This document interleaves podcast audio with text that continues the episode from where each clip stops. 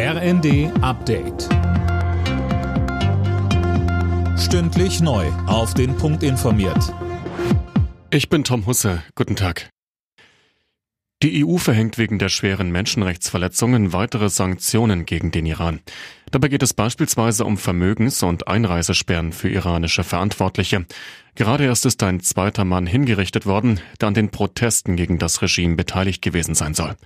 Bundesaußenministerin Annalena Baerbock befürchtet weitere Hinrichtungen und sagt, diese Hinrichtungen sind ein unverhohlener Einschüchterungsversuch, nicht dafür, dass Menschen Verbrechen begangen haben, sondern allein dafür, dass sie ihre Meinung auf die Straße tragen, allein dafür, dass sie wie wir in Freiheit leben wollen.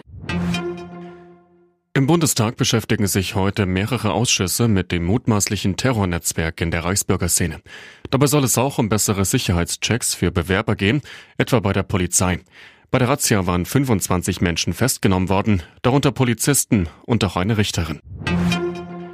In Deutschland wird immer mehr Ökostrom produziert. Im Vergleich zum vergangenen Jahr steht unterm Strich ein Plus von 9 Prozent. Aline Schallhorn, auch der Anteil der Erneuerbaren beim Verbrauch ist dadurch gestiegen.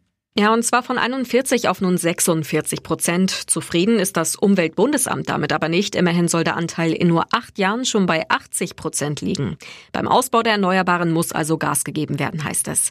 Auch der schleppende Netzausbau bremst die Energiewende aus. Ökostromerzeuger haben in diesem Jahr Rekordentschädigungszahlungen bekommen, weil tausende Gigawattstunden nicht ins Netz eingespeist werden konnten. Die meisten Deutschen kaufen auch im Netz Weihnachtsgeschenke. In einer Umfrage des Digitalverbands Bitkom sagten 76 Prozent der Befragten, dass sie in diesem Jahr Geschenke online bestellen. 26 Prozent wollten sogar nur im Internet einkaufen. Alle Nachrichten auf rnd.de